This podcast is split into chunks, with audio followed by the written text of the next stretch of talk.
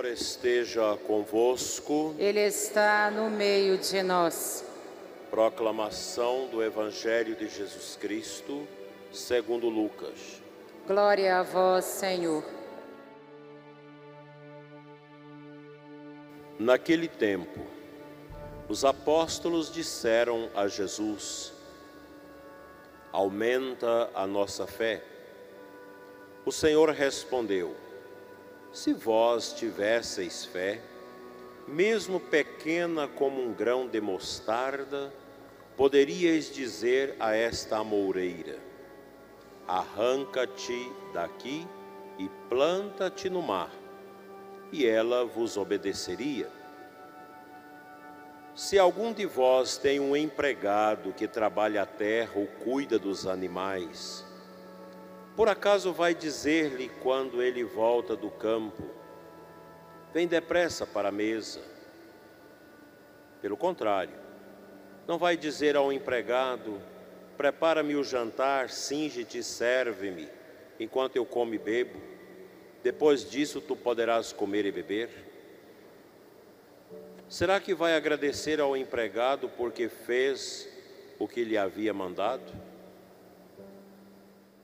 Assim também vós, quando tiverdes feito tudo o que vos mandaram, dizei: somos servos inúteis, fizemos o que devíamos fazer. Palavra da salvação. Glória a vós, Senhor.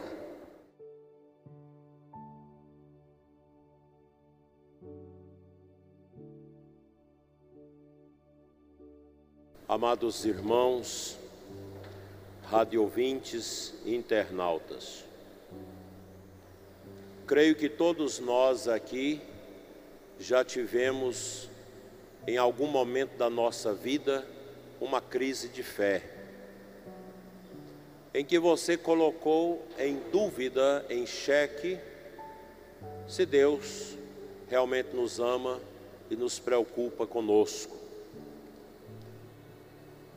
diante do sofrimento, de uma grave provação, de um tormento na nossa vida, isso é muito comum.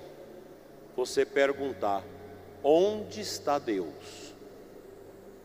O Papa Bento XVI, quando visitou Auschwitz, aquele grande museu daquele triste lugar de sofrimento da Segunda Guerra, um campo de concentração o mais terrível.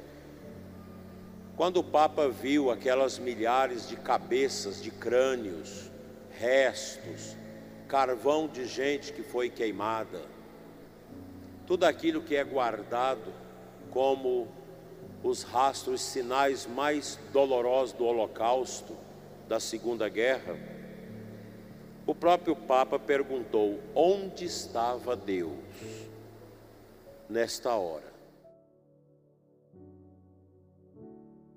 Todos nós perguntamos. Essa semana mesmo, uma mulher que já perdeu três filhos em aborto espontâneo, e na quarta gravidez o médico não lhe deu nenhuma esperança. E ela perguntava: onde está Deus? O drama humano nos acompanha. Os profetas viveram isso. Moisés também sofreu. E perguntou: Onde estás? Deus não dá o tormento, mas Deus permite. A gente vê muitos tormentos que a pessoa, no momento que está passando por aquela dor, não entende. Mas quando passa a tempestade, na oração, na espiritualidade, você começa a entender Como diziam os antigos, às vezes é preciso bater na bruaca para que o burro possa entender. Muitas vezes o sofrimento é um toque na nossa vida para a gente rezar mais, para a gente confiar mais. E a fé, o ato de crer, não significa que a gente possa compreender tudo. Nós somos limitados. Ninguém vai compreender por que uma criança morreu ainda no ventre da mãe. Ninguém vai compreender o sofrimento do pessoal de Brumadinho, pessoal do Haiti, o sofrimento e a fome na África, as prisões, os encarceramentos e as mortes na Nicarágua, na Venezuela, em Cuba, ninguém vai entender isso. Mas Deus dá um sinal através disso. O profeta que falava em nome de Deus, nem mesmo ele compreendia totalmente o agir do, de, do Senhor e se angustiava e perguntava e chorava: Senhor, por que ages assim? Por que tens caminhos? Por que teus caminhos nos escapa deste modo? A verdade, meus irmãos, é que a fé não é uma realidade quieta e pacífica. O próprio Jesus, nosso Senhor, nos adverte que somente os violentos conquistarão o reino dos céus. E aqui nosso Senhor não está falando da violência física, mas desta força tremenda da fé que nos leva a compreender e a lutar, a combater com toda a força contra a descrença, contra o desânimo. Se a gente pudesse olhar a vida de cada um de nós aqui, nós temos pessoas aqui na igreja que está desanimada, está com depressão, perdeu dinheiro nos negócios, acha que não dá conta mais de recuperar, perdeu a saúde, outros que estão entrando na velhice não aceitam a velhice. A nossa vida é uma luta, uma teimosia. O cristão é teimoso, não desanima, está sofrendo, mas está rezando. Está na angústia, mas está adorando, está sendo trucidado, mas o rosário na mão, porque é assim que nós devemos enfrentar as desgraças que aparecem na nossa vida. E a fé é uma realidade, meus irmãos, que não traz elixir para o nosso coração. Às vezes crer dói, a fé às vezes sangra dentro de nós, sangra na dor de tantas perguntas sem resposta. Sangra pelo sofrimento do inocente, pela vitória dos maus, pelo mal presente em tantas dimensões da nossa vida. E diante desses tormentos, parece que Deus está calado. Você ora, a nossa oração é como se a gente estivesse jogando pedras de estilingue em Deus. As pedras vão e voltam e caem nos nossos pés, não chegam até Deus. Um filósofo ateu do século passado chegou a dizer, escandalizado com o sofrimento do mundo: se Deus existe, o mundo é sua reserva de caça como se Deus fosse um caçador que vivesse matando as pessoas. O sofredor Jó, do Antigo Testamento, usou também palavras bem parecidas. Também hoje minha queixa é uma revolta, meu Deus, porque Sua mão agrava meus gemidos. Ele cobriu-me o rosto com a escuridão.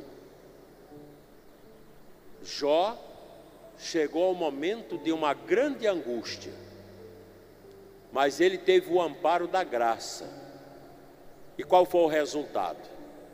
Passada toda a tormenta, ele entendeu o sofrimento e Deus o agraciou com realidades mais abençoadas, mais profundas do que as que ele tinha.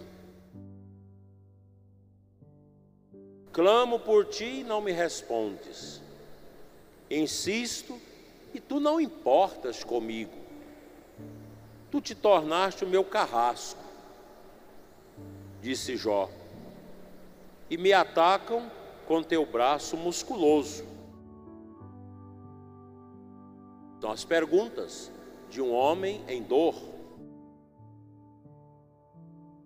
Durante a Covid, nós tivemos muitas pessoas sofridas. Pessoas que perderam num mês 12 pessoas na família. O que você vai dizer? Não tem outra resposta a não ser a cruz. E eu digo para vocês, eu estou preparado para enfrentar o que vier na minha vida. Eu já passei dessa fase de questionar Deus. O que tiver que acontecer, a gente acolhe. Acho que a gente tem que ter essa liberdade interior. Se você não chega nisso, precisa chegar nisso. Vê aquela notícia daquela pessoa mais importante da sua vida que morreu. Paciência. Você chega no médico, o médico diz: só você tem seis meses de vida. Você não vai desesperar por causa disso, não vai ficar interrogando Deus. Pergunta o que Deus quer. O que Deus quer de você. Eu sugiro vocês escutarem a última palestra do Padre Léo antes de morrer. Quase todo mundo já assistiu, mas é bom assistir de novo. Buscai as coisas do alto. Vai lá no YouTube. Padre Léo, buscai as coisas do alto. Assiste essa, essa meditação. Ele sentado, câncer acabando com o corpo dele, a cabeça pelada pela quimioterapia. Fez uma meditação impressionante. Outro dia, uma mulher passou uma mensagem no nosso sistema de comunicação pedindo para que eu não falasse a palavra câncer nas minhas pregações e nos meus programas, porque o marido dela está com câncer e não aceita escutar essa palavra. Ela, se ela estiver me ouvindo, ela precisa evangelizar o marido dela, falar de Deus para ele. Ele está agarrado ao corpo, ele está agarrado às coisas dele ele ainda não fez o caminho do despojamento da vida para com Deus. A fé dele está nanica, está pequena essa fé. Nós não podemos ser assim. Eu tive um colega de seminário, colega que eu gostei muito. Tinha dois metros e vinte. Era um homem zarrão. Seis meses de padre sentiu umas ínguas nas virilhas e nas axilas e debaixo do queixo. De uma vez. Foi no médico, médico é um linfoma gravíssimo. Não sei se só chega a seis meses. Chegou a quatro. No começo ele quis ter uma revolta. Mas depois ele acomodou. Naquele tempo antigo, nem celular tinha me ligaram para que eu pudesse conversar com ele. Conversei uma hora e vinte no telefone com ele, orei com ele, ele chorou e no final diz: A minha vida, como a de Cristo, está nas mãos do Pai. E falou aquela frase de Jesus em latim: Imanus tu comendo, domino, comendo o espírito meu. Nas tuas mãos eu entrego o meu espírito morreu em estado de santidade. Poucos meses de vida, mas intensamente viveu a sua comunhão com Deus. Então são muitas perguntas que nós fazemos a Deus. Por que, Senhor?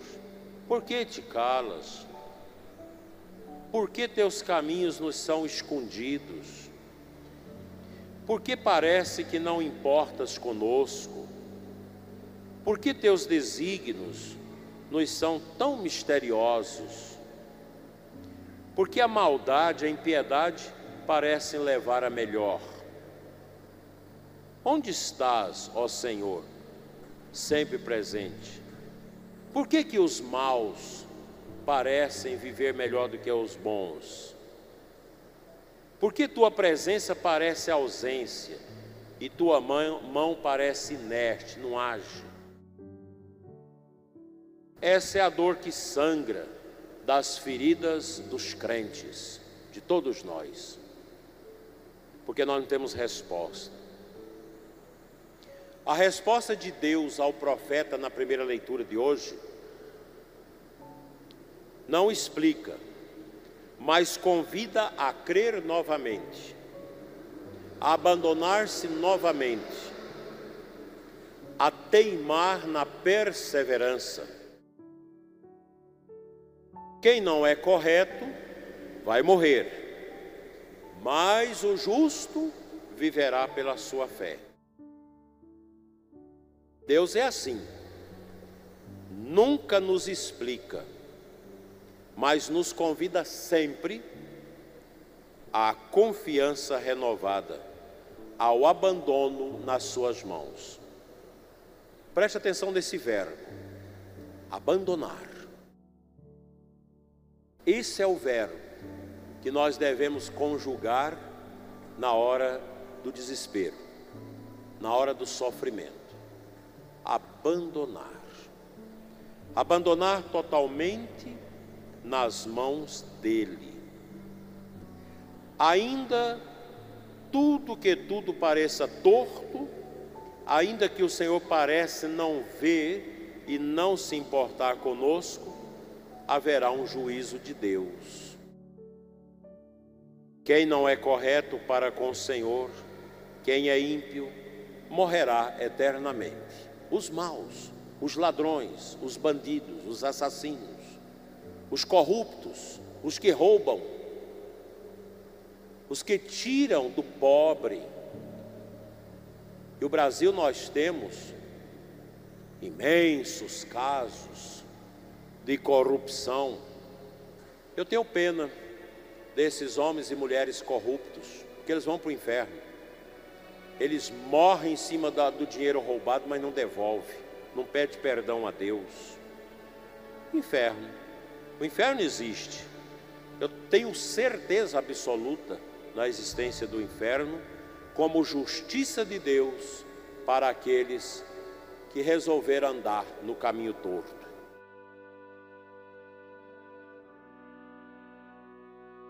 Quem agora chora pelo reino do Senhor, quem é correto, quem se manterá na piedade, na oração e na esperança, quem não desvia o seu olhar e o seu coração das mãos de Deus, esse viverá. Esse encontrará a salvação que vem de Deus. Mais vale o pouco com Deus do que o muito sem Ele.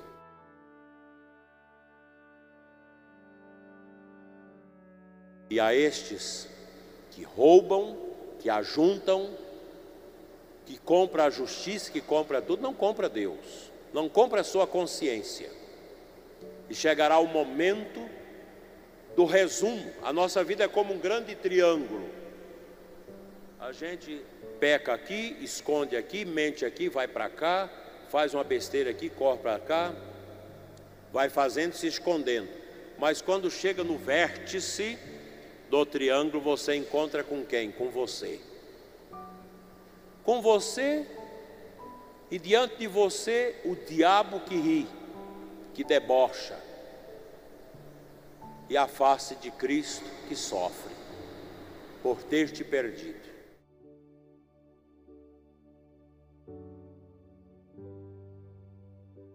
O Senhor triunfará com os justos não se iludam disso. O justo vive da sua fé. É isto que é tão difícil para o homem de hoje, que tudo deseja enquadrar na sua razão, e quando não enquadra, se revolta e dá as costas a Deus. E assim termina morrendo, porque viver sem Deus é a pior das mortes. O maior dos absurdos é uma pessoa morrer sem Deus. A gente tem tantos exemplos de pessoas assim. Mas o justo vive da fé, vive na fé, vive abandonado nas mãos do Senhor. Como dizem as palavras da antífona de entrada da missa de hoje, que está no missal. Coloca para a liturgia de hoje, tirada do livro de Esther. Durante a semana eu vou fazer um programa sobre esse, esse versículo. Senhor, tudo está em vosso poder, e ninguém pode resistir à vossa vontade. Vós fizestes todas as coisas, o céu, a terra e tudo que nele contém. Sois o Deus do universo. Deus não massacra ninguém. Quando nós temos fé nele, a liberdade cresça em nós. Eu termino dizendo: nunca esqueçamos, Deus não nos explica seu modo de agir. Se o compreendêssemos, compreenderíamos o próprio Deus, e aí já não seria o Deus verdadeiro, mas apenas um ídolo. Nós só vamos compreender Deus na eternidade, quando nós voltarmos para Ele. Do contrário, Deus vai ser sempre o totalmente outro, como dizia o, teólogo protestante Calbart. O totalmente outro. A minha fé nele vai me trazendo coisas, amores dele, mas nunca o traz totalmente. Se Deus se deixasse explicar completamente a nós e a ciência, não seria Deus. Portanto, meus irmãos, caminhemos no mistério, na estrada do mistério. Oração, jejum, esmola, humildade, mansidão, paciência, entrega, despojo, abandono. Que a Imaculada nos ajude.